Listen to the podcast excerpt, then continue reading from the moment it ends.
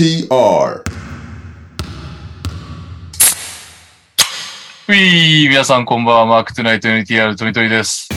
先週は久々の欠席失礼しました。井上直也応援のため ではなく、発熱して、まあ、パブロン飲んでね、普通に下がったんで、1日で。えー、普通の風邪だと思うんですが、喉だけちょっと残っちゃってるので、お聞き苦しいかもしれません、ご容赦いただければと思います。というわけで、オープニングです。皆さん、お疲れ様です。フォレストと申します。えー、オープニングへの投稿です。好きな数字は何ですか？私は8です。理由は8月8日生まれだからです。なるほどね。続きまして、こんばんは、サクアルパパです。オープニングへの投稿です。とにかく暑いですね。駅から会社まで15分程度、日陰のない道を歩くのですが、それだけで疲労困憊になります。そこで、おすすめの暑さ対策グッズでお願いします。なるほど。えー、こんばんは、元木 AKA 中野のおすすめのお蕎麦屋は長岡屋です。オープニングへの投稿です。一番クロスオーバーがうまいと思う人でお願いします。僕は KD のクロスオーバーが好きです。あと、カズマ。カズマえー、お疲れ様です。ダバーズです。オープニングへの投稿です。アルコール類を除く炭酸飲料といえばでお願いします。というわけで、好きな数字、えー、暑さ対策グッズのおすすめのもの、えー、クロスオーバーが好きな選手、えー、じゃないか、うまい選手、えー、アルコール類を除く炭酸飲料といえば、はい、以上の4つでございます。暑さ対策グッズですね。早い。いいね暑い。し、確かに。氷能です。どのタイミングの話？外で使ってるの？まさかの。あの、まあ、主にゴルフで使うんですけど、あー、うんなるほど。はいあのーまあ、氷能ですね。袋に 氷を入れて、ちょっとだけ水を入れて、うん。で、えー、主に首の後ろとかね、うんあのーおでことか、ああいうところに当てると、えー、酷暑の中でも、だいぶマシになります。えあ、それは、つけっぱなしではないってことやばいってなったんですけどね。うん、あのーカートに戻った時に使う感じ？基本的には。だから、家からその状態にしてくるいやいや、あのーゴルフ場にもよるんですけど、はい。あのー氷置いてあるところとかってあるじゃん。のああ、そっあの、レストランとかに。か。あの、クーラーボックスがデーンと置いてあって、そこにも氷が大量に入ってて、好きに使ってくださいみたいな感じで。で、まあもちろんあの飲み水っていうか、水筒を持ってきてる人はそれに入れて冷たい飲み物にしてもいいんだけど、あの、自分はそれを、えー結構いっぱい入れてですね、氷のに。氷のを空っぽで持ってって、それ入れて、で、うんえー冷やして、体を冷やすために使う。うーん。で、本当に暑い時なんかもあの、頭のてっぺんですよね。あそこに乗っけとくだけでだいぶ違うんで、はいはいはい。その氷のは全十字切った時に買った病院のでかい氷のです。あのー、氷の持ってない人はね、ぜひね、ちょっとこれでかいんじゃないかなっていうぐらい、ちょいでかめの氷のをおすすめします。ああの、ちっちゃい氷の正直あんまり役に立たないんですよ。あの溶、けちゃうってこと？そう、すぐ溶けちゃうし、うんあの、コンパクトで、まあ持ち運びは確かにいいんだけど、その、うん本来の目的は、あれで冷やさなきゃいけないわけじゃん。うんでしかも、そんな、それを持ってるってことは基本的に外が多いわけですよ。家の中だったら別にもっと他にやりやる方法あるだろうって感じがあるから、確かに。ああと、あれ結構水でべちゃべちゃになるんで、あの、うん溶けた後は。だから、外で使うと思うんですけど、そうすると割り、割かし長時間使うっていうことを考えると、それなりに大きめの氷のの方がいいと思います。で、うんおそらくお子さんとかいる家庭なんかも、あの子供がちょっと暑いなっていう時になんか表の電って乗っけてあげれば、だいぶそれだけで体感温度が変わったりするんで、なるほどね。はい。いいと思います。みーきです。よろしくお願いします。えー私もね、日傘買って恥を忍んで刺してますよ。でもだいぶ違うよね、やっぱね。やっぱ直射日光ちょっと疲れが出てくるよね。うん。いや、そう思う、そう思う。なんか、はい。日陰にさえ入れば、今日はマシだなみたいな日がたまにある。ある。うんうん。日向がやばい。だからなんだっけ、そう、まだ使ってないけど、ゴルフ用のも買って、ああ、言ってたね。あーまあ速攻で、というか、先週肉離れして、ゴルフどころじゃないけど、8月9日に大学の先輩との、しかも大先輩とのゴルフが入ってて、俺は足役なんですよね。できるだけそこは行きたいんだけど。これは前回の収録で言ったんですけど、あさって、うんえーゴルフで、うん。あの、ゲストが70歳。うわでもそのゲストのためのゴルフだから、その人がいないと成り立たないんだけど、ーはいはいはい。大丈夫かなっていうのはすごい心配。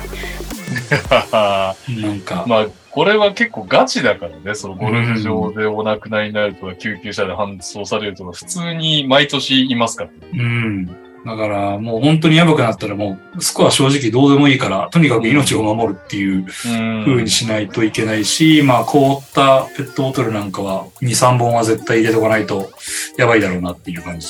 え、右さん同組なの？同組。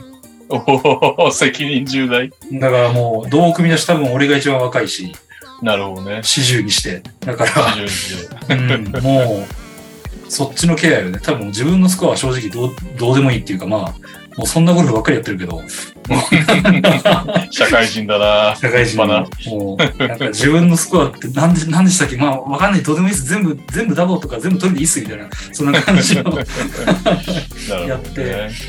いるので、まあ、そうですね。だから、氷のも持っていくし、凍ったペットボトルも持っていくし、日傘は当然あるし、みたいな、なんか完全防備でいかないとね。うん。虫除けいらないんだよね。あ、暑すぎてってこと？暑すぎて虫いないから。そう。だから、言うよね。それ聞いたことあるわ。そうそう。だから、うんそういうちょっと暑さ対策グッズがメインかな。そのゲストの方の表のも持ってった方がいいんじゃないでしょうか。あの、持ってる人だよ。もともと。あ、そうなんだ。そう、夏のゴルフはその人も確実に持ってくるんだけど、え多分、ハーハーフ行く前に全部溶けちゃうんじゃないかな、この暑ー、さだと。ああ、うんだよね途中のお茶屋さんにありゃいいけど、そんなにいいゴルフ場でもないと思うので、どうなんだろうなお。茶屋さん自体が無人のところが多いね、今。増えたね。だから氷なんか置いといたらダメだろうね、もう。確かに。溶けちゃうし。うんうん。なるほどね。そういえば、先週の聞いたんですよ。あれ、き全部は聞いてないんだけど、はいはい。その、100コインの得点をちゃんとメモらなきゃと思って100コインだけ聞いて、はいはい、爆はい。笑はしたんですが、誰も超えてこずっていう。いやいやいや。というわけでね、うん、今週は大エース、レオ様不在ということで、珍しいよね。珍しい。かなりしうん。カズマが遅刻。ニャオは相変わらずよくわからないということで、珍しく私と右さんによる今週のニュース。やってこうと思います。ということで、ちょっと今、今言えよって話なんだけど、今週のニュースイエーイ。そしてね、右さんに NBA ニュースを任せて、私は日本方面に行くと。そうなんですよ。あのーいろいろ見ててですね、はいこの仕事大変だなと思いましたね。ね 毎週レオに毎週、そう、もう丸投げしちゃってるけど、あれなんですけど、えー、まず、まあ、なんか意外といろいろあったんですけど、はいはい。えー、一つちょっと心配なニュース。お、えー、レブロンの息子、ブロニー君が、バスケワークアウト中に心肺停止で病院、心停止か。で、病院へと救急搬送。まあ、結果的には、あのー一命を取り留めて、かつ、うえー、まあ、えー、なんともなかったわけではないとは思うけど、まあ、あの、容体は安定して、うん、あの、退院して、なんか、ピアノを弾いてる動画なんかも上がってましたけど、まあ、うんあの、元気そうでよかったなという恐ろしい、ね。状況でしたが。うん。ね。びっくりしたね。これ、確か収録直後だったかな？ああ、なるほど、なるほど。うん。なんか、その収録した日の深夜かなんかだったと思うんですけど、いや、これはびっくりっていうか、まあ本当に良かったねっていう、感じですね笑えないもんな、うん本本当になんか復帰、あの、これでもしものことがあったらね、本当に当ね。やばかったから、いや、本当助かってよかったなっ。リーグ全体が暗くなっちゃうよな、まだプロ入りしてないいや本当よスーパースターの息子。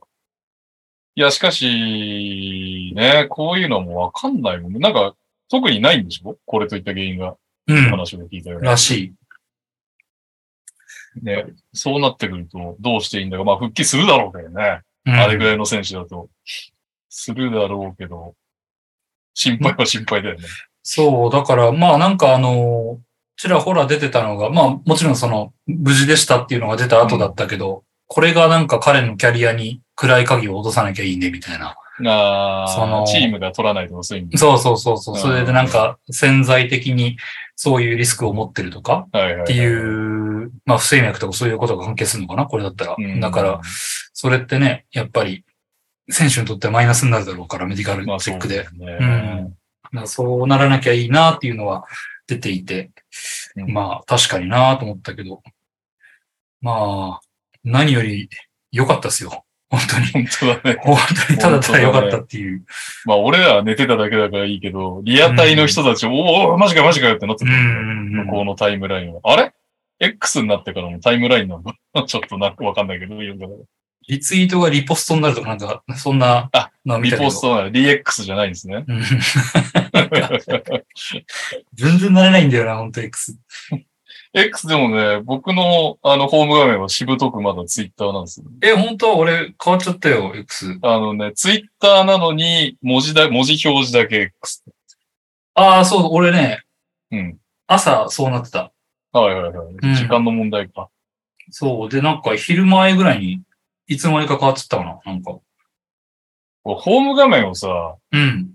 アイコンの色をまとめて覚えやすくというか、ただそれだけなんだけど、うん。もう青で、青が黒になっちゃってどうしようかなと思って。入れるアプリないんで、青色のおすすめアプリを皆さんに募集したいわ。こういう日に限ってリアタイじゃないけど。はい。はいそれで、えー、まあ本当無事で何よりでしたっていうのと、うんもう一個同じタイミングで入ったのが、えー、ジェイレン・ブラウン、契約更新、うん。えー、5年304ミリオンかおめでなとうございます。おめでとうございます。どうですか？まあ、もうそういう年だよね。CBA が変わった時ってこうなるよね。まあみんなな、んかもう、この、あまあ確かにこのインフレ具合がやばいっていう感覚と、うん。一部の人からなんであいつが NBA 最高額なんだよっていうバッシングを受けるやつが必ず出てくるんですが、いつかの回にコンリーがそれを食らって以来私は寛容です。なんかあれなのかね、こういう、あの、コンリーにしろ、ブラウンにしろ、うん。いい選手なんだけど、うん。正直なんかその、リーグを代表する顔ではないじゃない。うん。これをなんか例えば、まあそれこそカリーとか、うん。あの、レブロンとか、KD とかがやったらなんかまあ、わあ、すごいね、で終わると思うんだけど、まあ当然でもね、あの辺うだとん。ね。なんか、いや、いい選手なんだけどなーぐらいになっちゃうのが巡り巡って、その契約を結ぶっていうのタイミングなのかね。まあタイミングだわね。何年かに一回しかないからね、こういうのね。で、うんどうせ翌年ね、翌年以降バンバン更新されていくわけですからね。うん正直なところ。ジェイレン・ブラウンが最初、早かったってだけで。コンリーなんてもうね、今考えて全然もらってないの。30ミリオンとかで、高えって言われるんだけど。それが何年前だっけ？何年前だ？結構前だよな。?5、6年前いや、もっと前じゃん。もっと？うん。まあ、しょうがないんですよ、タイミングが。だから、ボストンなんだね。ボストンにとってはそれだけ、テイタム、ブラウンで優勝するんだっていう気持ちが強いんだと思うし、コンリーの場合はね、もう、メンフィスは、じゃあ、コンリーは手放したら誰か来るのかよって話だからね。メンフィスの場合はうもう、コンリーを信じるしかないっていう状況下でのあれだから、文句、文句をね、言われても困るっていう感じですよね。まあ、スマートを捨てて、ブラウンを取ったっていうことですね。ま あまあまあまあね、その辺はね。いやー、まあでも、ポルチンギスが合うかどうかだよね、そういう気になる。そうね。ブラウン、ポルチンギス、テイタム。まあ、オフェンスはすごそうだけどね。うん。ディフェンスがね、やっぱスマート抜けて相当マイナスになるだろうから。うん。うん。そうね。でもスマートは去年ね、ディフェンスがあんまり、一昨年のあの、DPOI 取ったシーズンと比べるとガタ落ち、怪我でガタ落ちしちゃったみたいな話もあっうて、ん。でもポルジンギスがディフェンスいいようにも思えないけど、まあまあまあ、ちょっと蓋を開けてみるのはわかりませんね、こればっかりは。結構形になって勝てそうだったけど勝てないっていうのは何年か続いちゃったから、まあこんくらい大胆に変えるしかない。そして核はテイタムとブラウンである。そういうことですね。まあそうでしょうね。うん。はい。あとね、なんかバラバラあるんですよね。ドンチッチが痩せろって球団に言われてるとかね。う んニュースなのかな想像通り。でも太ってないでしょ？太った？のいや、どうなんだろう。なんか結構痩せてる写真とかで、どこまで写真を信じていいのかわかんないけど。なんかハーデンが1シーズンに太ってたり痩せたりする写真がどんどん出てくる年とかあったよね。あったあった。だから、ヒューストンのラストの年とかだよ。なんか、うん。本当にあの、コートに戻ってきた時は、誰も見たんですよね。本当に 太かったんだ、結局。どうしたおいみたいな感じになってはい。他はですね、ポール・ジョージ、タウンズ、ビバリー、ズバッツがギリシャで遊んでますっていう。仲いいの、その辺。どういう取り合わせなんだろうね。ポール・ジョージ、ポール・ジョポールジタウンズ、ビバリうんー、ズバッツ。で、あの、の、タウンズとビバリーはミネソタで一緒だったじゃない？ああ、そうです。で、ポール・ジョージとズバッツはクリッパーズで一緒じゃない、うん。ここはまだわかるんだけど、ズバッツとベバリーもクリクリッパーズ被ってる。あ、クリッパーズで一緒か。で、そこで繋がるのか。じゃあ、ズバッツが、あれなのかな結構、いい言いやすいか、ハブな、ハブ的な。そうね。そういうことか。で、まあ、ポジョとタウンズは当然まあ、お互いは知ってるからみたいな、ん一緒に遊びに行こうぜみたいなことなのかな。なんかよくわかんないですけど、とりあえずひたすらバカンスの写真が流れてくるっていう。そのなんか美女と写ってるのだけは見た気がするな。そうそう。えー、あとはタウンズつながりでいくと、ドミニカのワールドカップの予備のロスターにタウンズとフォーフォードが入りました。出たら強いけど、出ないでしょ出ないんだろうね。いや、まあ予備だからね。うん出たらそりゃ、一応入れときますみたいな。うん。一気にインサイドが分厚くなるけど。急に別のチームがいるね。そうね。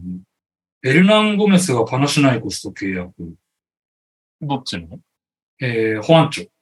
あー、2年契約かなえー、他 NBA 行けそうで行けなかったな。なんか、いい試合も結構あった気がするんだけど、うん定着しなかったね。そうね、なんか。出てた？そうそう。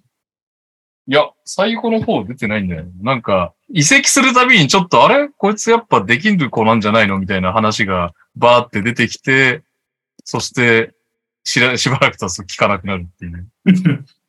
最後がラプターズ。22、23、14.6分、2.9点、スリーポイント25.4%。うん。ダメですね。厳しい。厳しかったですね。まあ、ラプターズもき、ラプターズ自体厳しかったからな。不安定は結局、ミネソタに、なんか20 19、20の途中にミネソタに行って14試合めちゃくちゃ当たってたっていう。うーん。まあ、めちゃくちゃ当たってたっつっても29.4分、4.4点。でも、3が4割2分入ってました、当時は。おーリバウンド7.3。うん。これがベストですね。まあまあ、でも、他のリーグに行けば、もっとね、活躍はできるんでしょうし。てか、まあ、ユーロの人は来ないだろうけど、このぐらいのレベル B 取ってきたらクソ熱いけどね。うんまだまだ28歳で。無双しそうだけどね、B リーグだったら。いや、するでしょう、もうんう。だって、誰も止められないんじゃないの 本当に。うんぐらいの活躍が見たいよね。なんか、そういう圧倒的な選手が一人ぐらいいてもいいと思うけどね。本うん。当うん。どんくらい圧倒的かよくわかんないけど。なんか本当、発足当時の J みたいにもう、だいぶロートレになっちゃって引退間際のめちゃくちゃ名選手みたいなのを取ってきてっていうので全然いい気がするんだけど、それでも契約折り合わないのかな？いやー、でもそうね。日本っていうところを説得させるのが難しいのかもね。わかんないけど。当時ってジーコとあと誰？リトバルスキーとか。あ、リトバルスキーか。うん。そうだよな。ドイツから来てくれたんだよね。とか、まあ、ちょっと、ちょっとだけあったけど、スキラッチとかね。うん。はい岩田にいた。はい。うん。とか、結結構来てたよ。呼びたいね。プレミアで呼びたいですね。この話題、日本ニュースでやりますけど。ううんん。だからそれこそね、メロとか来たら、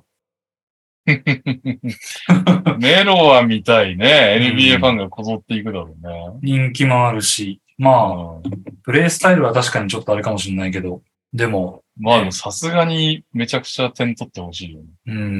うんもう B リーグだったらカーメロは、まだまだ全然無双できるでしょっていう。うん。もうどうぞどうぞ愛想してくださいって感じ。そうそうそうそう。ねえあまあ、あとちょっと関連するあれなんですけど、あの、ロペスが今日本、日本を観光してて満喫してあま、す。まだいるんだ。ああ。のもあなんかあるんで。の、ジブリの美術館かなんかいいのが 流れてきたけど。あいつ来てくれそうじゃない？いや、彼はね、うん来てくれそうだよね。彼らか。二人とも。うん。なんか、もう NBA でちょっと年齢的にさすがに契約もらえなくなりましただったら。うんでもなんか、思ったより長いんだよな。ロペス兄弟が普通にいい選手というか、ちゃんとキャリアを送ってるからな。そうね。何歳よだってこの人。今、もう、35になる年か。おー、じゃあもうそろそろ。もうそろそろ、うん。あと2、3シーズンしたら来てくださいって。なんなら先にロロ来てくださいみたいなね、うん。感じですよね。まあわかりやすいしね。でかいから。うん。確かに。うん。いやいや、なんか、B もね、それで盛り上がってほしいですけど、うん。えー、スパーズのデボンテ・グラハマが飲酒運転で捕まりました。やっちゃいましたよね。あの、先月？先あ先月ねや。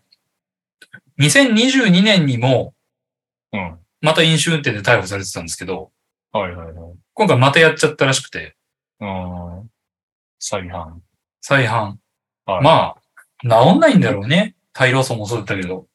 あ飲酒運転っていうか、酒を飲んじゃうっていう行為が治らないってことか。そうなんじゃない？で、だって、まあ、酒飲んじゃってもうわけわかんなくなっちゃって多分運転もするんでしょ？おそらく。そういうことか。なるほどね。わ、かりやすいですね。今の説明。なんか、まあ、もう、あれなんだろうね。ある、いわゆるアル中なんだろうなっていう感じがうんするけど。で、ボンテ・グラハムもあの、バブルの年のめっちゃすごかったのは何だったんだっていうぐらいその後何も聞か そうね。一応でも去年頑張ってんのか。あれ？どういうこと？ん？こんな良くないの？平均13点って書いてあるの？本当？うーん。そんな取ってた？あれ、上の方には7.4点って書いてある。どういうこと？これ。ちょっとわかんない。すいません。まあすぎる。スパーズはね、去年は同じタンク仲間だったし。うん。うん。ああ、去年の途中であれか。去年の途中でスパーズ行って、スパーズでは好調だったってことだ、これ。はいはい、理解した。トータルだと平均7.4点だけど、スパーズ時代はあーなるほどね20試合で13点取ってた。はいはいはい。えー、そんなせっかく復活したのにやっちゃったんだね。なんと。残念だ。治んないんだろうな。ちゃんとした治療を受けないと。おそらく。アル中はね、うん 治んないっていうよね。ていうかなんだろう。なんだろう。まあ、タバコが一番死ぬじゃないですか。うんうんでね、それよりは大麻のがマシだとかいう話も出てるけど、うん。うんうんあの、お酒は一番死に方がえぐいっていうのを聞いたことある。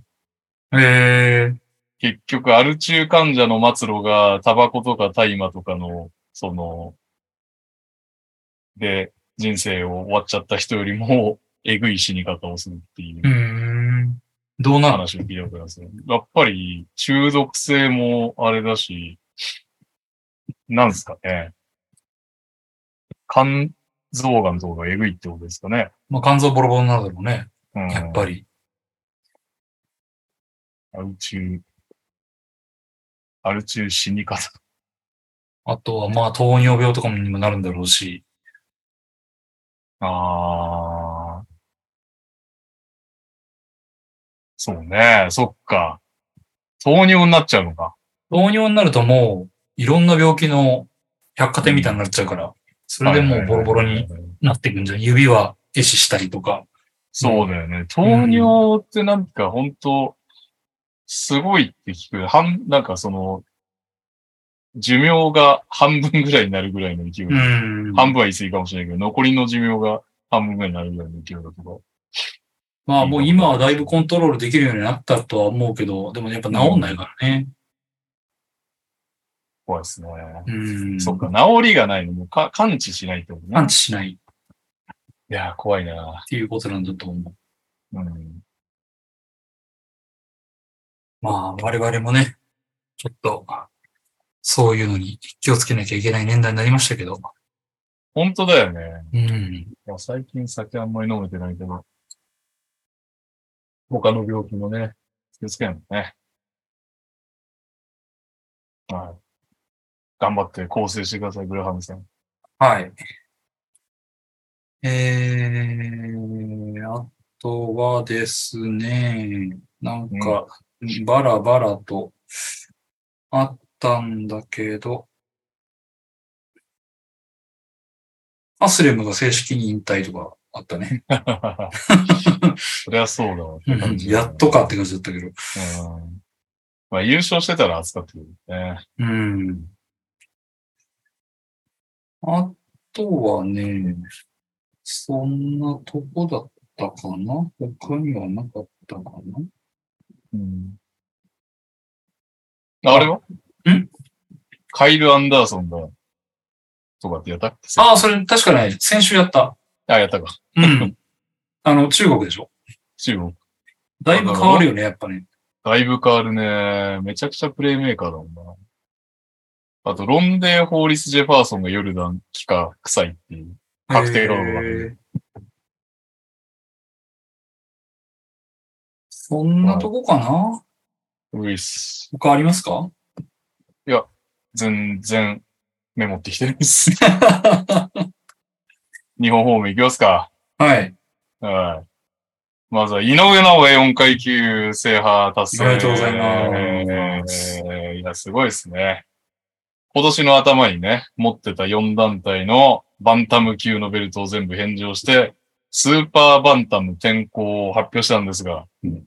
7月25日、有明アリーナで、えー WBC、WBO 世界スーパーバンタム級統一王者のスティーブン・フルトンを TKO、8回 TKO ってことで、うん要は、階級上げて、1戦目で統一王者を倒し、2団体統一王者になるという、はちゃめちゃな、あれで、4階級制覇しました。いや、すごいっすね。見ました？すごいね。あの、ハイライトで見ました。ああ、もう何なんだろうね。なんか、一応、ボクシングをあんまりっていう人に言っとくと、だからその、階級が上がるからでかいわけですよ。背が高くて、リーチも長い相手で、かつ、どちらかっていうと、そのディフェンスが上手くて、倒しに来ないでパ、ポイントを取るパンチを当てるのが上手いっていうタイプだったんで、リーチは長えわ、嫌な戦い方するわで、井上大丈夫かって言われてたのが、大丈夫どころか普通に TKO ってもうちょっと次元が違いすぎて笑うしかないっていう。そして、ついにね、つい数年前、俺はまだ井上は認めてないと言って、日本のファンを怒らせた、リラードさんが。ついに認めるツイートをするという。井上はもう階級上げるべきだっつって。で、ファンに、いや、階級上げたばっかだよって突っ込めてたけど、てるてる。でももっと階級上げなきゃみたいな 感じでツイートしてたんで、ようやくあのリーダードさんも認めたということで、めでたしめでたし、ということでございました。えー、バスケの話しますか？はい。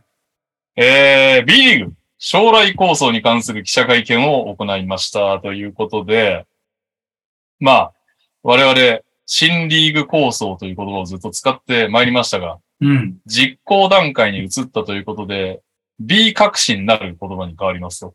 もう新リーグ構想じゃないです。これから B 革新だと。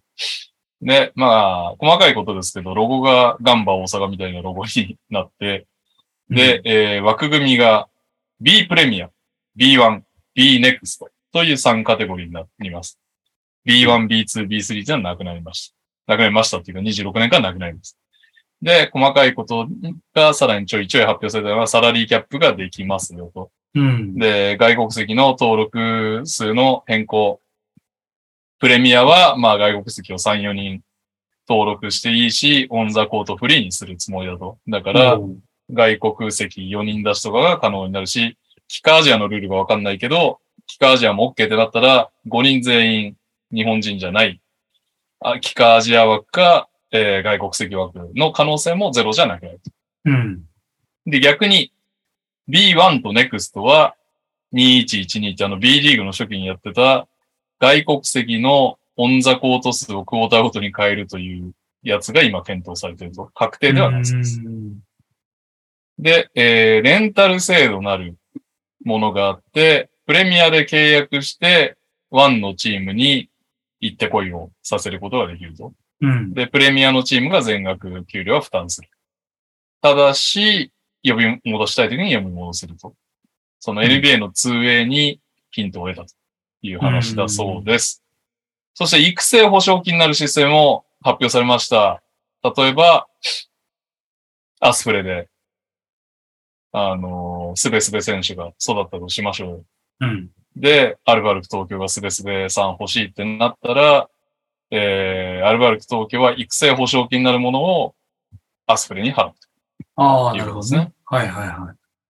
プレミア同士だったらない。おうか下位カテゴリーからプレミアに引っ張るときに保証金が発生する。じゃあ、いうことです B1 同士もないってことね。B1 同士もないというか B1 はないんじゃないかな。プあくまでプレミアに移籍する場合に、プレミアに行くときだけってことか。そういうことです。あはいあ、なるほど。で、あとドラフトができるらしいとうーん。いうことで、えー、まあ、トータルというか、私の感想をこの間ツイートしたら意外と反響あったので、そのまま言いますけど、まあ、あのずっと言ってたのが島田さんの会見で、新 B1 じゃない。えっ、と、だから新 B1 ってこれまで言ってきたものは、まあ、プレミアっていう名前なんだけど、えー、あくまでプレミアは、もう、ハイレベルなリーグが日本にできる。うん。で、あのー今までの B1 レベルが、次の B1。うん。だから、新 B2 って言い方じゃなくて B1 だとはいはい。いう話で、まあすごく名前は紛らわしいんだけど、紛らわしいね。B プレミア、B1、B ネクスト、その真ん中のカテゴリーを B1 にしたのは、まあそういうわけだと。今の B1 レベルはこのクラスなんですよと。プレミアはさらに上なんですよと。そういう話ですよね。で、もともとなんかそのずっと、あのー島田さんってバスケで地方創生をするみたいな話をずっとしてて、うん。まあ地方創生に貢献できると。まあ、どこまでね、島さんのその地方創生がどこまでの話だかわかんないんですけど、まあ、長崎みたいな話ですかね。うん。アリーナができて、で、いろんな商業施設が近くにできて、で、人が集まってきて、新しい駅ができて、街ができてみたいな、そこまで島田さんが地方創生に含めているかどうかはちょっとわかりませんが、まあまあそういうことをね、助けになれるとバスケというものは。うん。私はそう信じてずっと言ってきて、そんな中で、新 B1 の話が出てきて、売り上げはこんだけなきゃダメだ、えー、アリーナ持ってなきゃダメだ、えー、観客数がこれじゃなきゃダメだって話が出てきたから、あれ？島さんずっと地方創生って言ってきたけど、地方切り捨てするんじゃないの？新 B1 ではみたいな話ずっとあったんですけど、この B 革新の発表によって、いやいやと、そのもう、今の B1 でやってるようなこの地方にへの経済効果みたいなものは、まあ新しいカテゴリーの言う中の言う B1 が担当するから、ここがボリュームゾーンで日本の津々浦々にバスケチームがあって、地方の経済にも貢献しますよと。うん。プレミアはあくまで新しうん。い、さらにハイレベルなところです。いう話で、が、まあ、島田流の答えだったと。うん、いう話で、で、まあ、プレミアとワンの、その外国籍のルールを分けたのもおそらくそこの差別化で、プレミアは、まあ、より海外リーグみたいな環境にすることによって、うまあ、選ばれし日本人がチャレンジする場だということですうん。うね。ん。うん。うん。今までのトップ選手たちは、まあ、海外に挑戦しなきゃいけなかったところ、ある程度プレミアに挑戦すれば、ある程度高いレベルのバスケというものが経験できる。で、今までの B1 のよのようなクオリティは、えっ、と、新しい B1 で、えー担保できますんで、その、日本人が外国籍がいっぱいのリーグじゃ、そもそもプレイ時間が少ないじゃないかと思うかもしれませんが、その新しい B1 の競争力も十分高いんで、そっちで育ちます。いうことだと思います。うん。で、まあそれを、この絵を描いて、で、各チームと選手会も説得してドーンって発表したって意味では、まあ島島田さんの政治力は半端ないとは思うんですが、まあもちろん課題もいっぱいあって、プレミアもワンもだから別リーグとして盛り上がんないきゃいけないんですけど、それを、さ、一時どっちもブランディングして、どっちもメディアとファンを獲得してて相当大変うんではあると思います。あのープレミアはプレミアで、ひょっとしたら外国籍のすごい選手たちが来て、ユーロリーグの選手たちが来て、例えばだけど、うわ、すげえバスケだってバスケマニアが、めっちゃレベル高えっつって喜ぶけど、客席ガラガラになっちゃう可能性も全然あるし、うんえー B1 は1で、今までの B1 と変わりませんよ。あの、えーバスケが見れます。って言ったけど、でも B1 優勝しても日本一じゃないんだよね、と。プレミアが1位なんでしょってなった時にファンは応援するモチベがあるのかだよね。うん。まあそういうことで非常にこの難しい課題はいっぱいあるんだけれども、ビジョンはでかいというのが今回の B 革新だなという気がします。で、まあ当たり前だけどね、多分最も現状維持がイージーだったと思うけど、現状維持は、だと世界2位のリーグにはなんねえっていうのがまあまあ薄々気づいたってことだね。B、B リーグ側が。で、成長だけ求めるんだったら単純にチーム数を減らして、もっと、えー、ね、少ないチームにクオリティの高い日本人がいるシステムにして、まあ、いわゆる、あの地方って言わないか、弱小のチームを切り捨てていくような、我々が想像してたような構造改革だったら、まあ、その、一時2リーグもブランディングしなくていいし、いろんなリソース、お金とか人とかリーグのね、考えても、まあ、数減らしてクオリティ高いチームだけにした、するっていうのは、楽、効率はいいはず、とは思う。だから、今回は多分どっちも狙っちゃってるんだよ。その上のリーグではもうハイレベルで成長もどんどんしていきますと。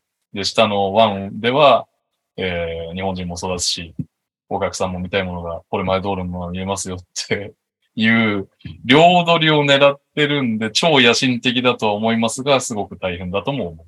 という感想でございました。はこのはい、プレミ、ごめんなさい、全然会見見てないんですけど、い。うん。既存のチームの中でそのカテゴリー分けをされるってこと？そうです。そのプレミア用に新しいチームができますみたいなことではないんでしょではない。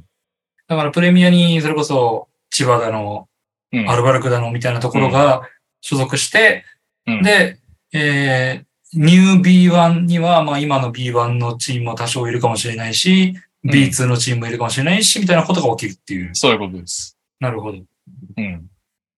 そのプレミアのチームで全員外国人みたいな感じにするのがありなのいや、えっ、とね、一一応3、4人登録っつう。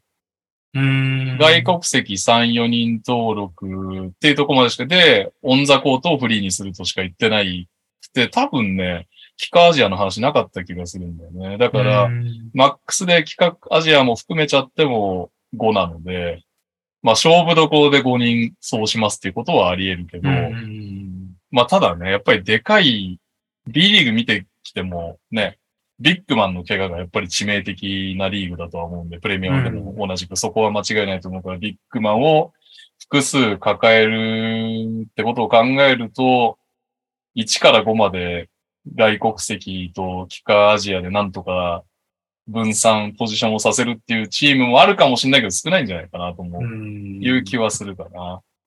まあもしくはね、ヨーロッパみたいになんかその、オールラウンダー、それこそね、エルナン・ゴメスがいて、ユトフがいてみたいな、なんか、オールラウンダーを集めれましたみたいなチームはいるかもしれないね。うん。まあ誰が抜けても何とかできますんで、可能性はあるけどね。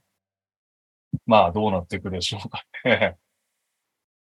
そもそもこの新しいリーグの構想の最大の目的は何なの？地方創生なの？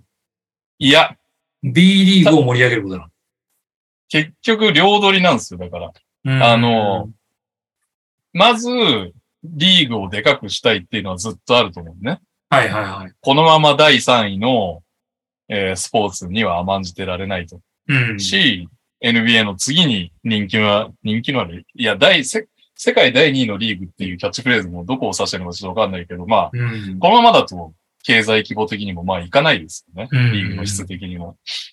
なので、えーバスケ的な、その、えー成長？うん、は、とビジネス的な成長を含めても、それはプレミアが担ってきた。うん。でもかといって僕は地方を切り捨てるわけじゃないですよ。なあ、なるほど。というのが B1 のところでカバーできますっていう話だと思うんだけど、めっちゃ両取りだから、そうね。難しさはかなりあると思う。友倒れになんなきゃいいけどね。いや、それはね、だから、可能性はあるんですよ。うん。可能性としては。だから、ここからどうブランディングしていくかだよね。プレミアがまずいいものってなんなきゃいけないし。まあ、プレミアを作る、まあ、いわゆるその S 級リーグを作りま、作りますってことだもんね。そう今までが ABC だとして、その上に位置されねるはい。S 級を作りました。そこでそうそうそう結構、えー規制を緩和して、いろいろ、あの、強くする仕組みを入れてます。まあ、うんサラリーキャップとかはあるとはいえ、うん。えー多少その戦力の均衡化も図って、えーまあ、よりハイレベルな試合をお見せしますということで、プレミアの売りとしては、その、今までの B リーグよりもはるかに高いレベルのうんバスケットボールが見られることっていうことそういじゃ。うんことね。うん。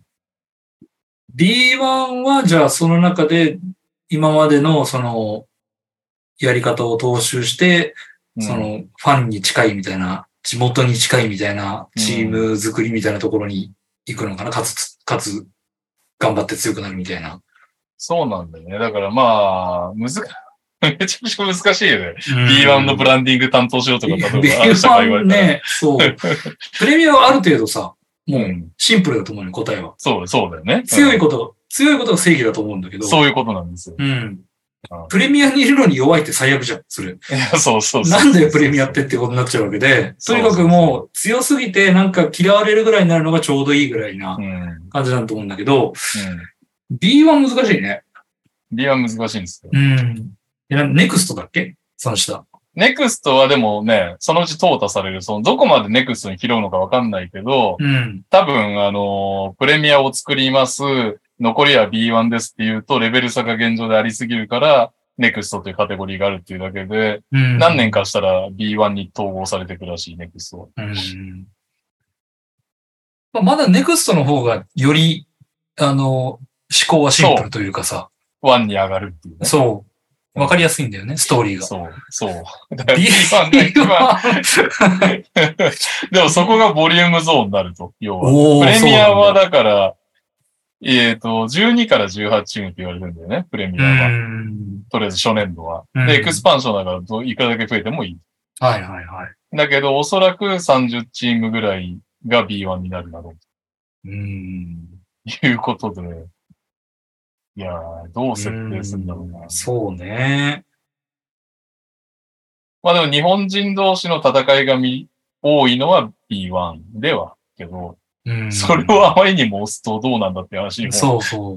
なんかこう繊細なところにもタッチしそうな気もするし。で、あの、まあ、正直そんな B リーグは見れてないんですけど、うんちょっと次から見なきゃ次から見なきゃと思って何年も経っちゃったんですけど、はい。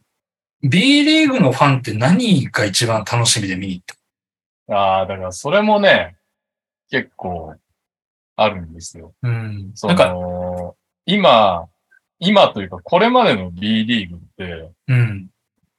まあ結構地下アイドルみたいなああ、売り方が多いわわけですよ。うん、うん、うんで、ファン層も、まあ、女性の方が多いですし、うん。うん。実際。もちろんね、競技が好きですって女性もいるし、競技も好きだし、アイドル追っかけみたいなもう両方好きなんですって方もいるだろうし、まあもちろんアイドルとして見てますって方もいると思うんですけど、うん。うん3通り何、4通り何通りなのか、しないかわかんないけど、B リーグ自体は例えば、イケメン大賞を決めたり、何はいかするとか、はいはいはいバレンタインかうとかだっんたり、あとは、そのオフのファン感謝デーとかでね、タイムライン見てると、選手にバックハグしてもらったいい匂いだったみたいな ツイートが流れてくるわけじゃないですか。はいそうなってくるともうそれはね、スポーツ上手い下手関係ないので、イケメンもバックハグも。うんっていうところで言うと、そういうのはプレミアではなく、うん。ワンになってくるのかもしれないですね。その楽しみ方は。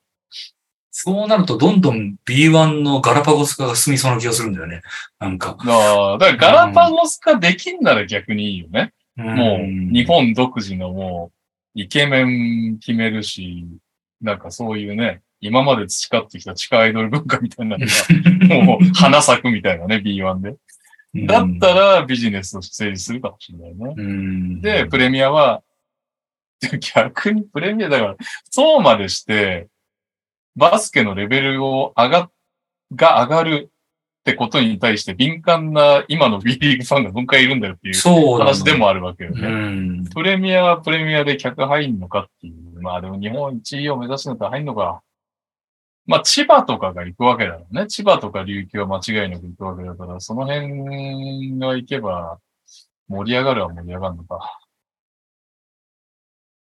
なんかその、まあ、リーグ運営側がこういうふうにやりますっていうのはすごい大事だと思うし、いろいろ考えてやったんだろうなっていうのを今聞いてて思って、ああ、すごい頑張ってんだなっていうのはわかるんだけど、うん一方でその、ファンが何を求めてて、何に満足して何に不満を持ってるのかっていうところが今一つちょっとわからないというか、まあ今まさにその地下アイドルっていうのは非常に言えてみようだなと思ったんだけど、うんあの、52どうぞなんだよね、正直。まだ、多分。分一般層からすると。あ、うん B リーグってあるらしいね。ああ、うんなん。かすごいらしいね。どうぞ。みたいな感じに なっちゃってる。っていう、なんか、よくわかんない、なんとか、なんとか娘っていうアイドルがいてさ、みたいな、すごい盛り上がってる。まあ、趣味があるのいいことだね。って、うん。応援し、頑張ってね、みたいな風なところでなんか終わっちゃってる感じがして、その、まあ、一部ね、その、あの、チームはやっぱち、いや、ちゃんと地域に密着してできてるところもあれば、うん多分全然そうでもないところもあるわけでしょ、まだまだ。まだまだありますうね。ん。だから、そこがなんか結構温度差があったりとかっていう中で、なんか、その、バスケファンがまだ正直マニアの域を出ないというか、うんうん、もうより一般的になるために、その、何が必要なのか。で、それは、それがもしかしたら日本はね、さっきのガラパゴス化じゃないけど、そういうイケメンなんとかみたいな、そっちに振ってった方がむしろ発展する可能性もあるし、うん。だただそれがまあ、その、いわゆるコア、コアのバスケファンからするとどうなんだみたいなところもあるし、うん。うん。だからどう、どういうところを改善しようとしたのか、どういうところを伸ばそうとしたのかっていうところが、なんか、もうちょい明確になるといいのかな？でもそれはまあ始まってからわかるのかな？もしかしたら。うんまあ、あくまでね、この俺の予想でしかないからだけど、だから、結局今言ったように、その、ブランディングを2つするっていうこと話だと思うんですよ。はいはい。とにかくレベルの高い、海外リーグ並みにレベルの高いプレミアと、うん。そのさっきの地下路じゃないけど、うんそういうのに近い B1 を、こう、二つとも世間に向けて発信していかなきゃ成立しないと思うんですよ。性格も違うし、なんなら、レギュレーションも違うわけだから、うん。ある意味でもう、プレミアムチームとワンのチームを戦うことはないっていうかさ、戦ったって外国籍4人のチームが強いわけだってさ、だかうん。ら本当に分けちゃったので、そんな2026年までに2つブランディングしていくだけの力があるのかって言われると、なかなか大変ですよね。分かりづらくはなってるよね、やっぱりね。最終的に B1 に上がって優勝したら勝ちですっていう絵からうね。ん。これだけ娯楽が溢れてて、さ、うんなんかその、とにかく、その、余暇の時間と金の奪い合いになってきてさ、今、そうですね。その客の。うんそこに、いかに入り込んで、金を払わせ、まあ、野球とかに比べたら全然安い金額ではあるけど、金を払わせて2、2 3時間あの、こう、行きの、行き帰りまで合わせると、まあ3時間は超えてくるわな。うんそれを、休みの日に奪って、うんどうやって定着させていくのかっていう。うん現状 B が始まって、できたことできなかったことっていうのは、まあ、当然ながらね、そこは、あの、検証はしてるんだろうけど、まあ、その上でその、やっぱり、能力を上げていかなきゃいけないっていうので、プレミアなのかもしれないけど、うーん。逆にその今、応援してるチームがプレミアに行って、なんかチームの様子がガラッと変わったら今のまま離れるんじゃないかっていうようなのもあるんだけどねそうだよね。だからう、んすげえ、いやだから二人はでもスタメンにいるんだろうな。四人、さっきの話に戻りますけど、4人をポジションばらけさせるっていうよりは、やっぱりビッグ寄りの選手、もしくはビッグもできる選手3人は必要だよね、とは思うんだよな。うんだから本当にペリメーターしかできないような選手は、取ったとしても1位。うんまあ、可能性としてただ全員オールラウンドに何でもできますっていう可能性があるからあれだけど、だそう考えると、日本人もまあ二人はスタートで使うんじゃないのっていう気はするけどね。うんでもそうすると千葉で言ったらね、じゃあ、わかんないけど、今適当に言いますけど、あの、富樫原以外は外国籍です。はいはいはということになりますよね。い。うん。はい。って感じですね。い。や、どうなんだろうね。その、B のファンが何を求めてるのか、そこにちゃんと答えられてるのかがわからない。なってい。うとこだね。あと、まあ、その新規層の開拓につながるのかどうか。まあ、すげえってい。うのを見せるのが、やっぱり最も近道だとは思うから、うんうん、そうい。う意味ではプレミアはい。い。んだろうけど、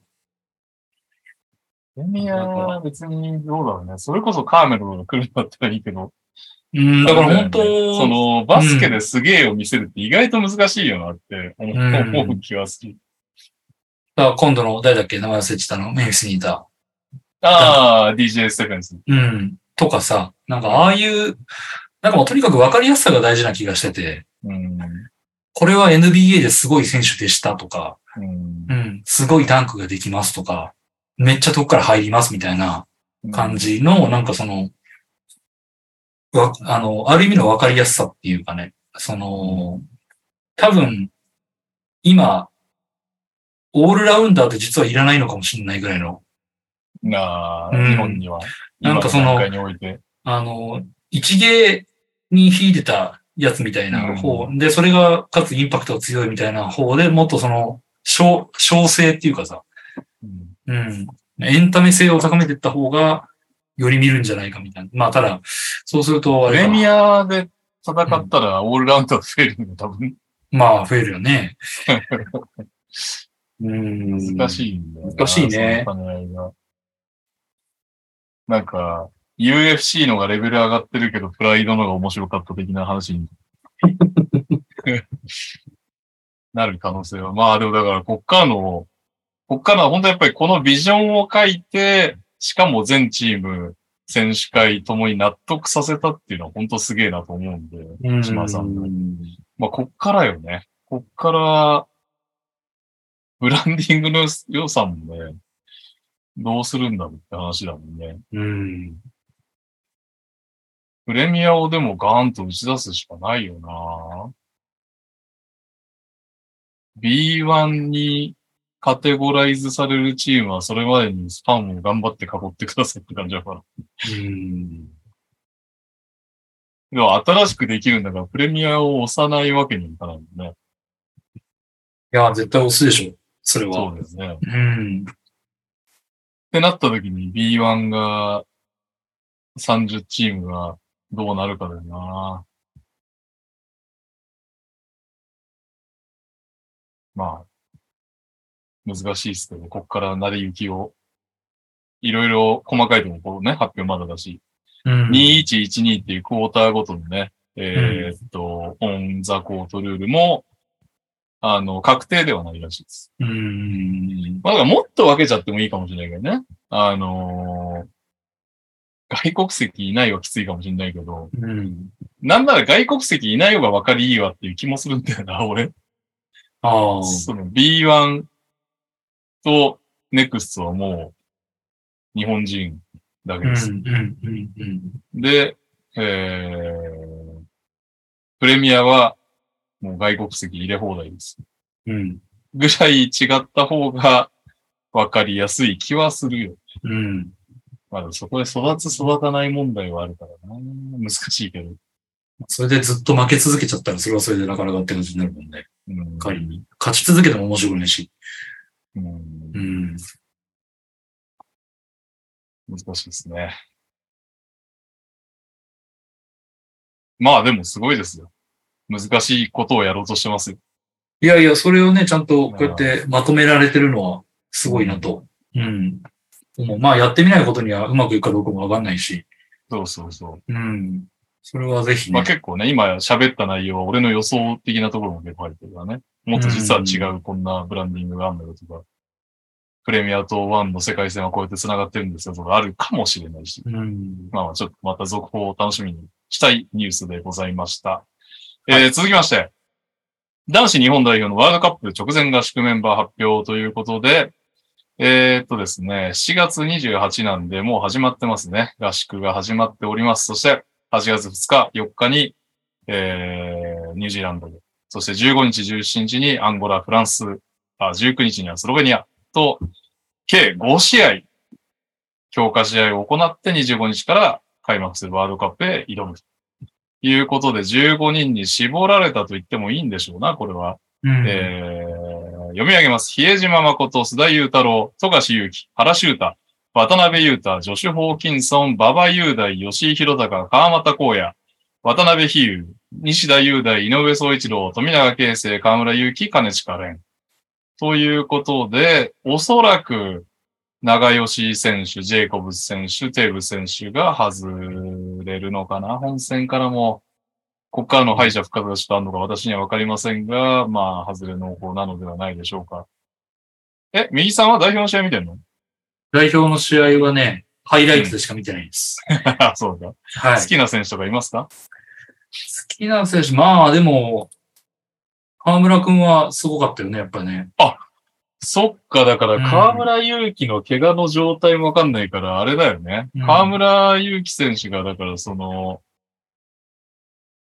まあ、ちゃんとワールドカップ出れるんであればうん。問題はないですけど、仮に河村選手が、あれやっぱ怪我の回復思わしくないなってなってくると、テーブス選手復活の目もあるのかもね。うん。いやー、しかしな、本当ワールドカップで盛り上がりてえな沖縄行くんだっけ？行かないっす。行かないのか。いやあの、なんか仕事来ないかなと思ったけど、来なかったですね。そうか。はい。自力で沖縄に行く予算がなかったです。まあ、チケットどうなのかね？売れてんのかね？どうなんだろうね。まだ、うんうん問題は、セット売りとかもしてるんで、うん。その、売れてても行かないパターンはあると思うんだよね。まあ正直、はいはいはいはいしょしょうがないけど。あの、ベネズエラ対、なんだっけ、なんとかベルデとかになった時に、あのね、それのセットでチケットあったけど、うーん、ごめん、沖縄観光するわっていう人はまあ、いるかなっていう気はうんしますかね。うん。埋まるといいな。日本戦はでもさすがに埋まんじゃない？まあね。スロベニアも埋まってほしい。あとはそれ以外だな。まあ、バスケファン的にはね、オーストラリア、ドイツ、えーフィンランドのあの3国の試合は普通に見たいですね。うん。ただ、セットで日本代表を見るために買った人たちがどこまで行くかっていうと、ちょっと不明っちゃ不明ですかね。うん。まあ、というわけで、もう近いですね。2日と4日あさって。あさってと4日。ニュージーランド戦。楽しみですね。ニュージーランドも強いですからね。それなりに。あ、今回どこまでいけるかだな。いや、一勝したら相当すごいと思うけどね。相手が、相手強すぎでしょ逆でしょ、うんなんで母国開催でこんな強い相手になるわけ？くじ運がないっていう。不自由、し 仕組まれてるかのような不自由だもんな。ドイツ、フィンランド、オーストラリアですよ。オーストラリアに至ってはメダル候補だよ。勘弁してほしいわ。まあまあまあ。でもね、試合をやってみるまでわかんないですから。はい。奇跡の、私も富永啓生選手追ってますし、若い力もね、金近蓮選手とかいるし、渡辺裕太選手もね、相当気合入ってみたらね、うんもうここで一勝もできなかったら、代表のユニを脱ぐとかね、うん。言ってますから、脱がないでほしい。なんとか一勝して。はい。そして、私も多分右さん持ったと思うんですが、情報が非常に薄いインターハイ。はい。実はもう決勝が決まってまして、女子は京都聖火が大川を倒して2連覇。うん。おめでとうございます。おめでとうございそます。男子は日本航空が、えー東山を倒して初の日本一。おめでとうございます。おめでとうございます。話題になっているのが、オルアペルミ・ジェラマイヤ選手が、えーめちゃくちゃすごいと。うん。30得点、21リバウンド、5スティール、5ブロック。もう一回言いますよ。30得点、21リバウンド、5スティール、5ブロック。あいつだけでいいんじゃないかなってやつだね。もう日本の大学行かなくていいんじゃないか、お前は、みたいな話になってるらしいです。生何？え、何人？え、何人なんだろう？確かに、ちょっと待ってくださいね。留学生という、セネガルとか？そっちケースかね。ちょっと待ってくださいね。今、リアタイで調べましょう。それはさすがに。えー、どこの留学生だ？インターハイ注目選手。えー、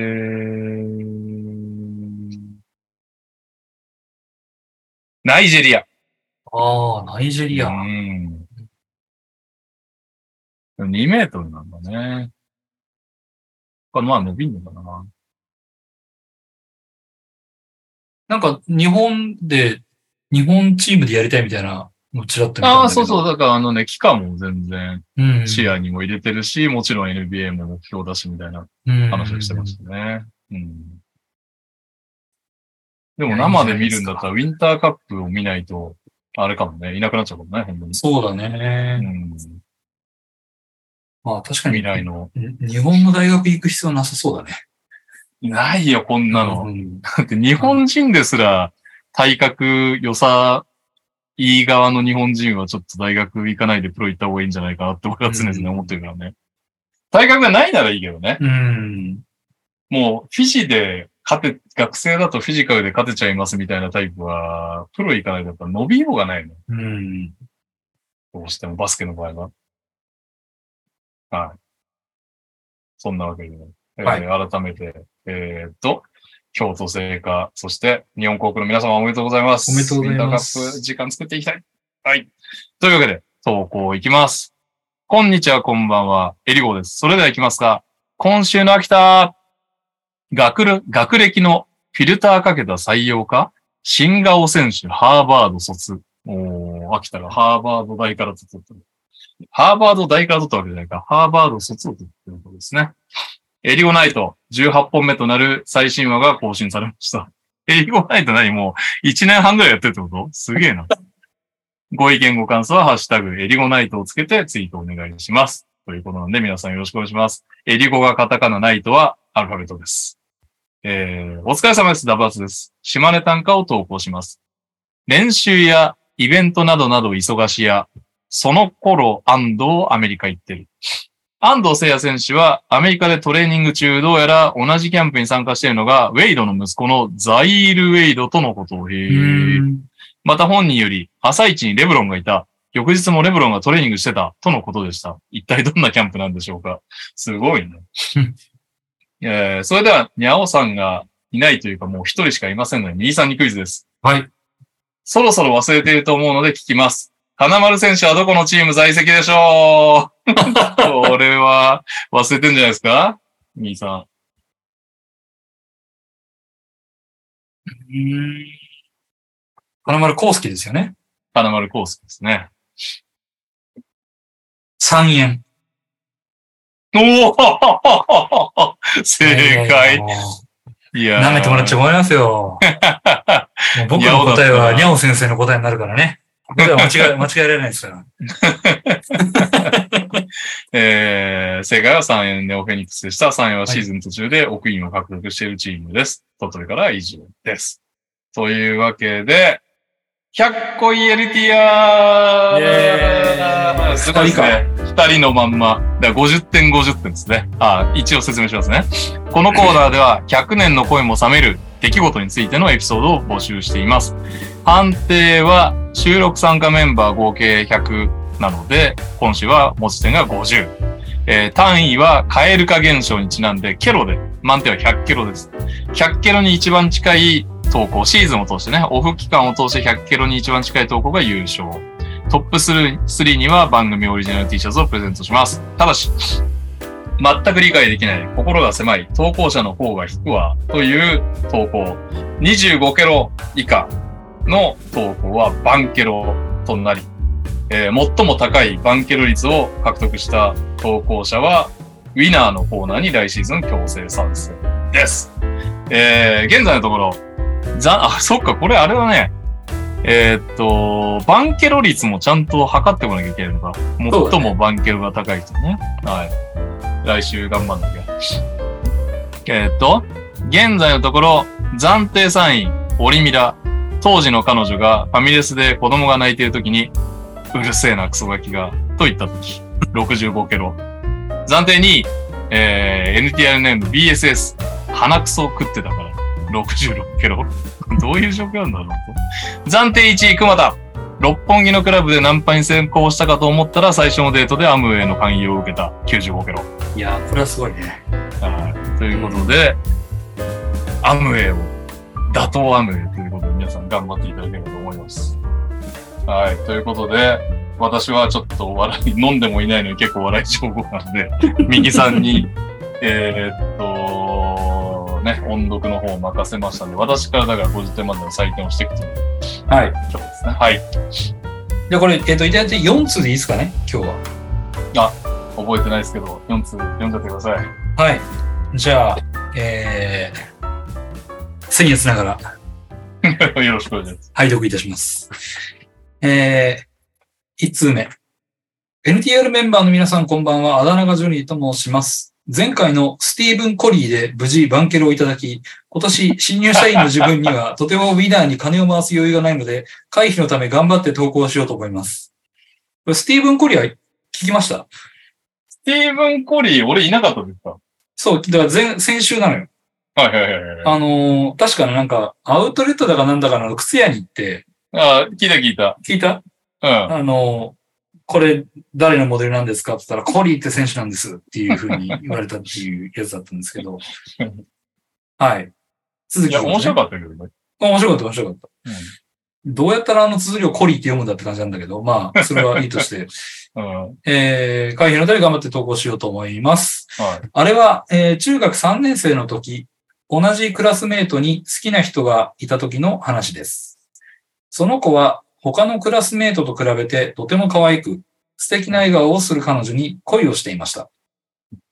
中学3年生ということもあり、彼女は少し離れた高校を志望していると聞いた自分は、卒業式までに少しでも仲良くなって卒業式に告白をしようと考えていました。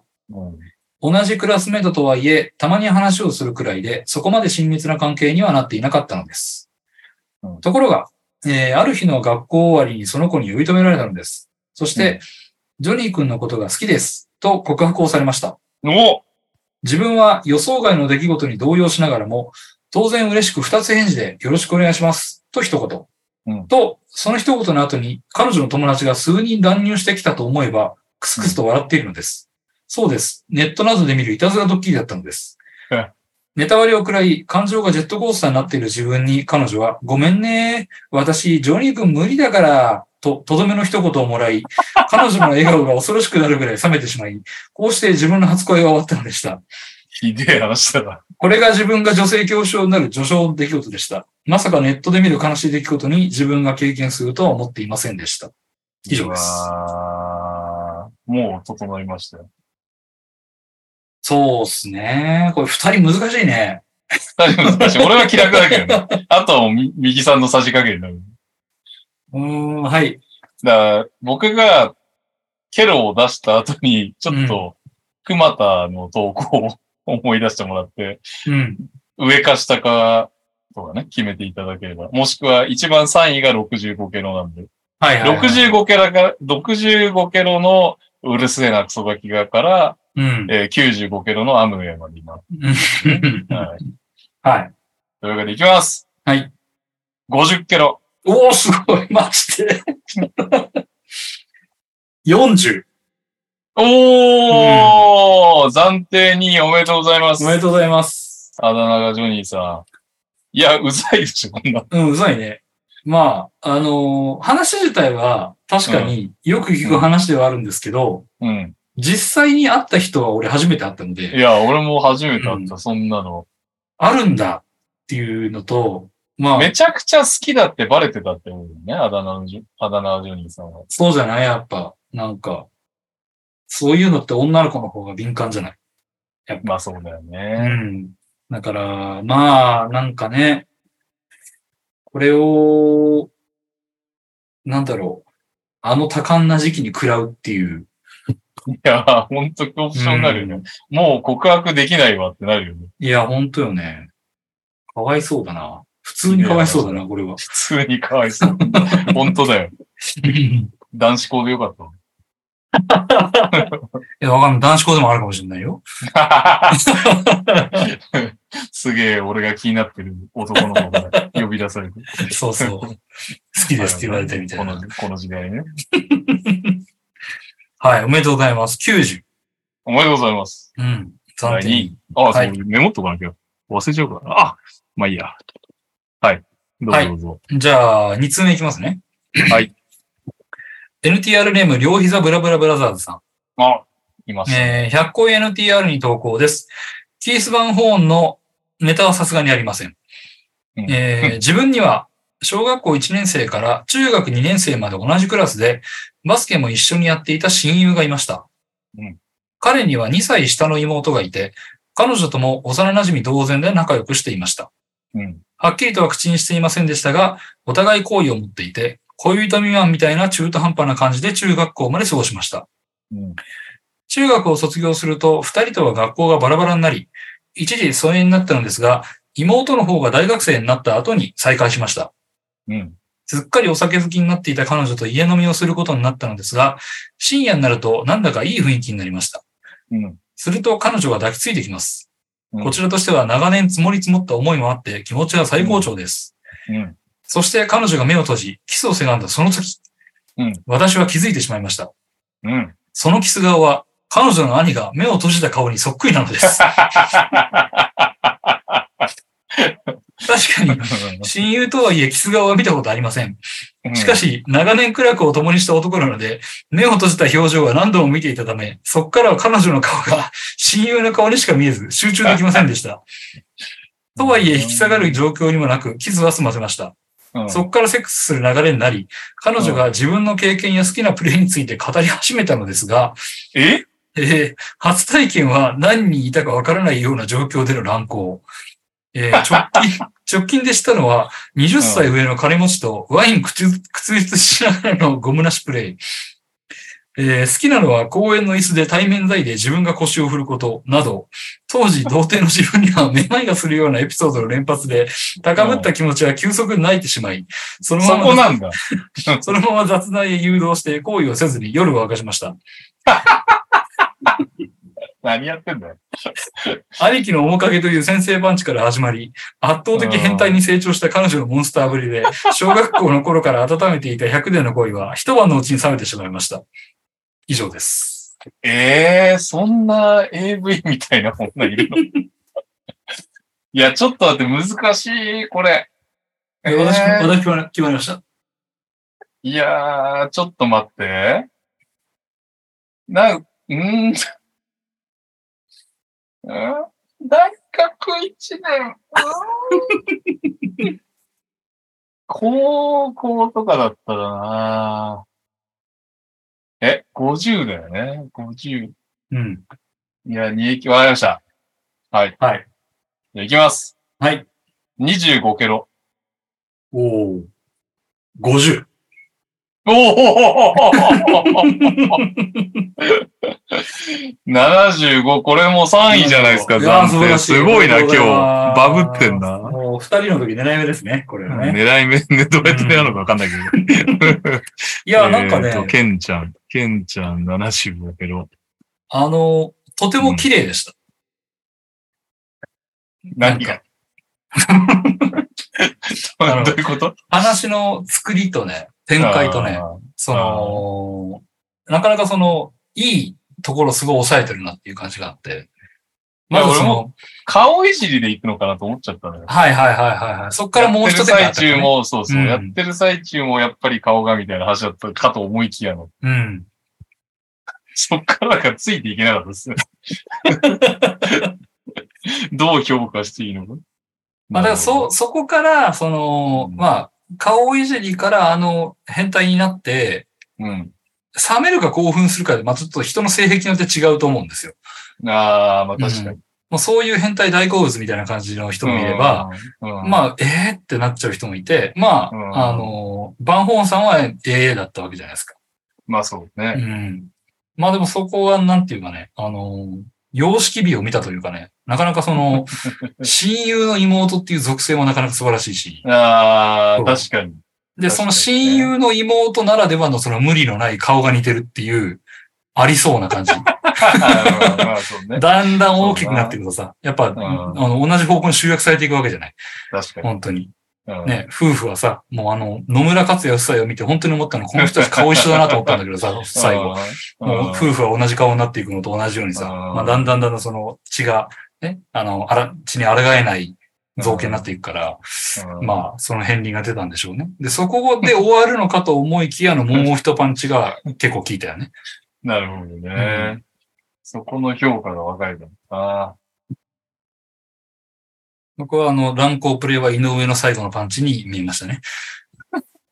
だからこれ100個いの、なんか先週もさ、君たちそういう話をしたけどさ、うん。これはど、どこでカエル化したの何その、カエル化したのはどこだったの？あの、最初のうん。お兄ちゃんと、キス顔がお兄ちゃんに似てるのは、ではなかったってことでいいの？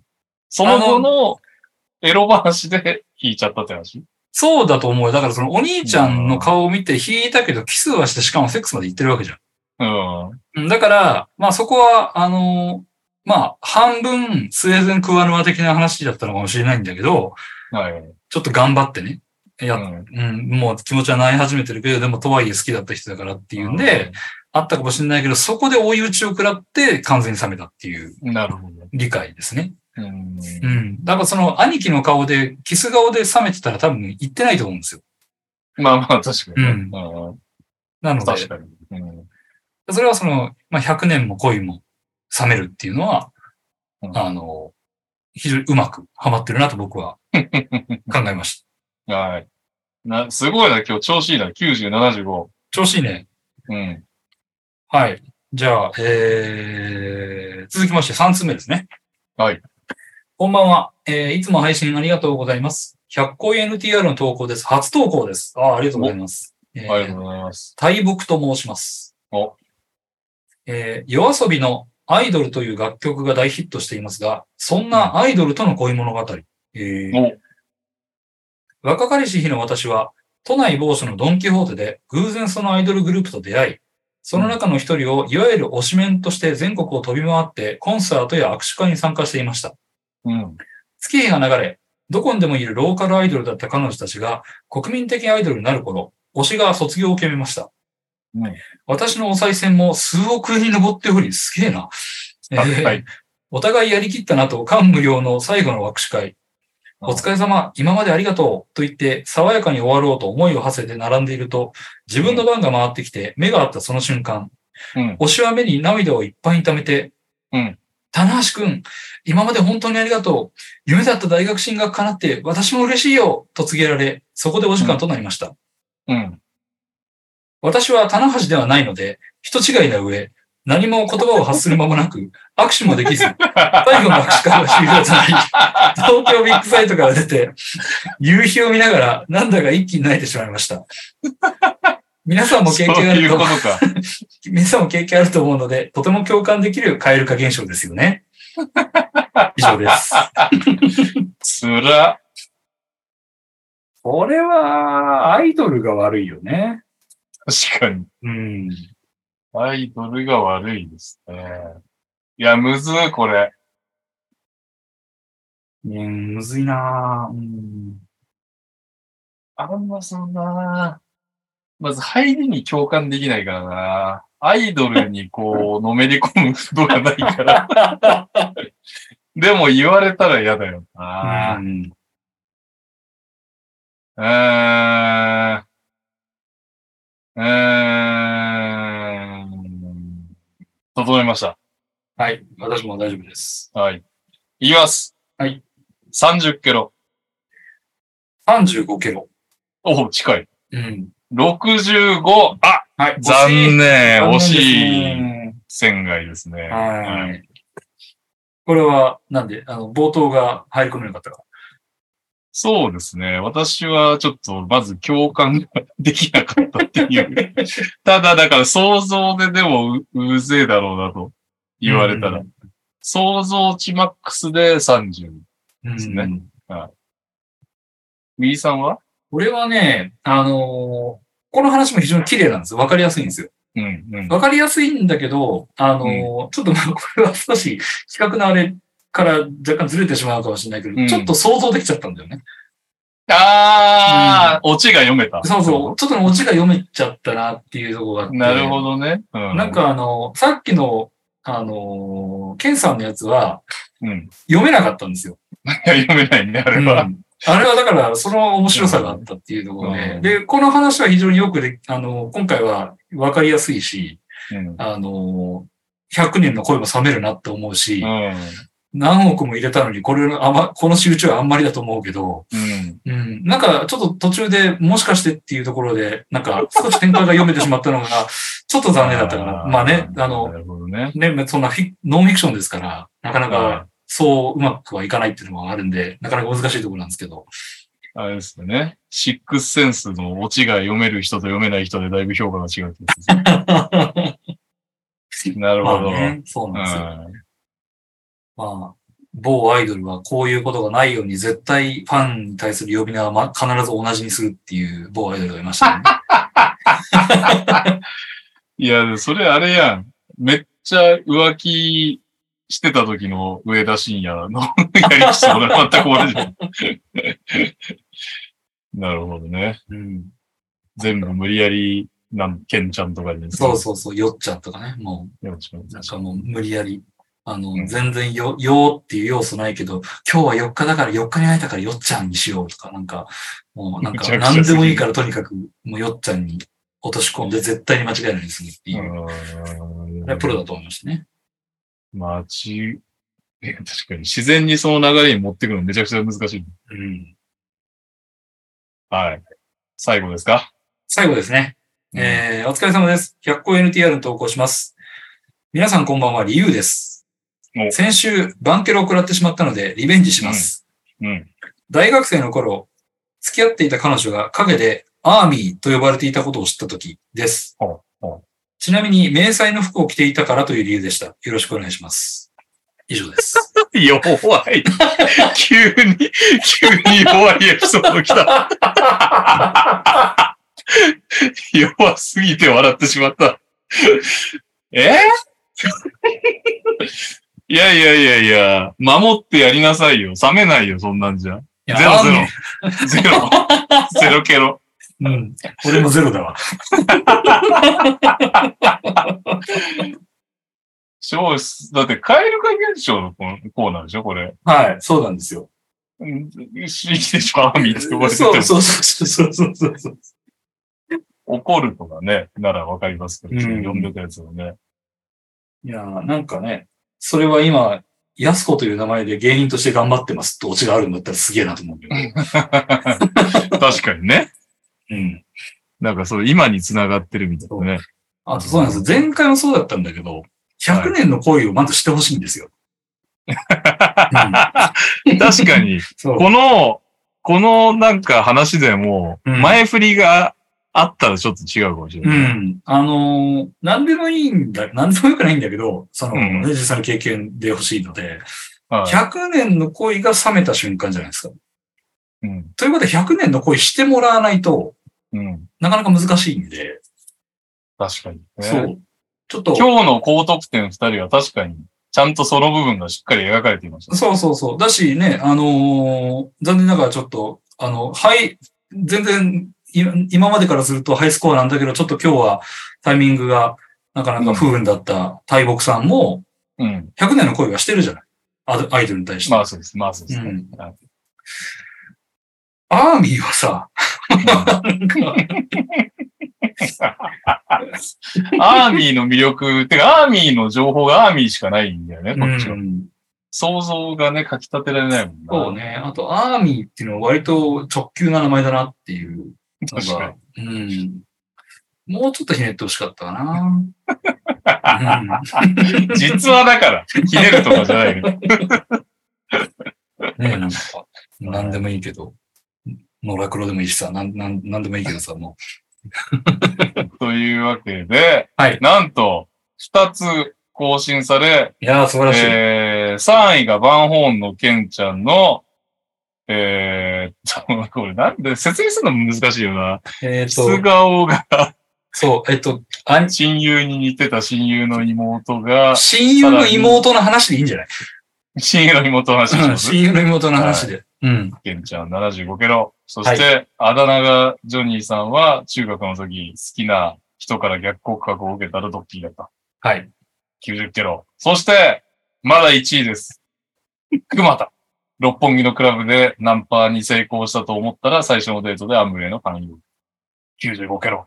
これは超えらんないだろうなアムウェイ強いなぁうん。だってなんかあの、、冷め方のレベルが違うもんね。ちょっと違うようね。ん。いや、これを超えられるとしたら宗教だと思うよ。なんか。うんそうですね。宗教系読み上げるのもきついからなう。ん。いやーいやーやっぱり熊田さんのすごいところは、ね、自分からナンパしに行ってますからね。そうだね。そうそうそうなかなかないよね。向こうから来るやつだからね、アムウェイ普通は。確かに。自分から地雷を踏みに行ってるっていう、なかなか。そうそうそううんなかなかいないからね、こんな人。とうんいうわけで、はい。95キロ以上目指してね、オフシーズンまだまだ長いですから、はい。9月いっぱいぐらいまでやるのかな？そうですね。ああと2ヶ月。ぜひぜひ。まあぜひね、96点以上を狙っていただいて皆さん。うん。はい。とっておきのエピソード、来週以降もお待ちしております。はいというわけで、誰も合流せぬままエンディング。はい。そしてエンディングも一通しか来ておりません。おーお疲れ様です。ダバーツです。いつもありがとうございます。ありがとうございますえー大柴さんの今日のランチをお答えください。最後に大柴さんは正解をお願いします。これはでも当たる可能性もあるな。えー、これヒントはなしなのかな？ヒントはだから季節ものです。いや、なんか今、今、降ってはい、降ってきたのが一個ありますけどね。はい。はい。じゃあ、それ行きましょう。はい。本日のエンディングは、今日の大柴さんのランチ。3、2、1。冷やし中華。うな重でした。うなし 土曜の牛の日、日一日遅れ、はいはいはいはい。はいはい。確かに中華、冷やし中華も季節ものなんですが、私うん冷やし中華はそんなに得意じゃないという。あ、そうなんだ。残念。はい。というわけで、珍しい右利き大芝会、いかがだったでしょうか？ねえ。はいサクサクと進みましたけど。進みましたね。来週にはみんながいることを祈りまして。はい。See you あ again! お疲れ様でした。お疲れ様でした。えっと、レコーディングを切ればいいの